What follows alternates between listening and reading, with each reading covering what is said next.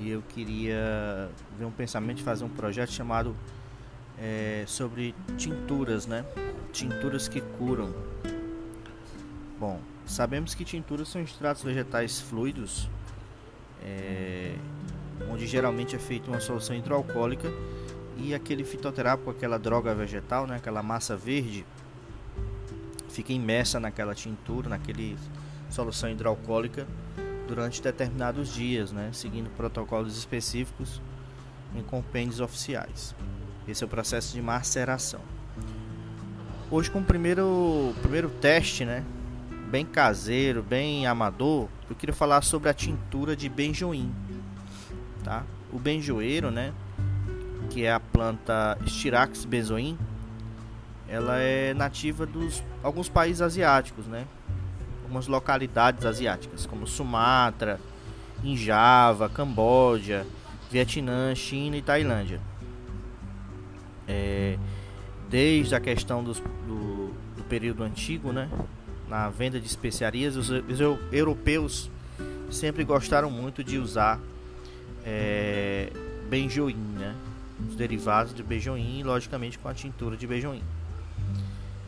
É, internamente ela tem propriedades expectorantes, ela é ligeiramente diurética também. E também tem utilizações em infecções urinárias, bronquites e efizemas. Inclusive tem até formas farmacêuticas de inalação da tintura de benjoim. Mas hoje eu queria falar um pouco da minha experiência com esse fitoterápico, né? esse, derivado vegetal, esse extrato vegetal fluido. É... Ele é extremamente cicatrizante e extremamente hemostático, né? Diante de um ferimento, é... você aplicar a tintura de benjoim in, é, é, in natura, né?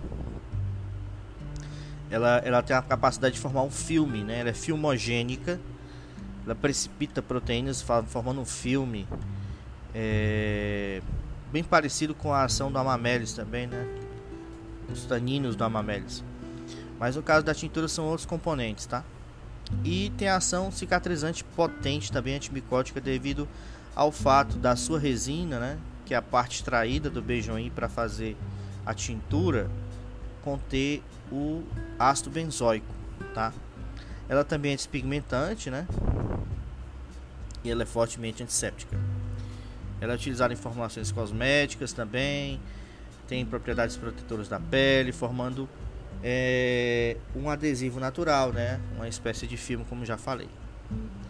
E também é muito eficaz na prevenção de escoriações de bolhas é, bolhas de, de, pressão, né? Quem caminha muito, quem faz um esporte, né? Que requer mais atrito com a sola do pé, ou até mesmo luvas, tá? Benjoim, a sua utilização é tão difundida que existe até a apresentação hospitalar da tintura de benjoim e ele entra também até no formulário nacional como um dos componentes de soluções antimicóticas, né? Associado ao iodo, né? Que chama-se Lugol.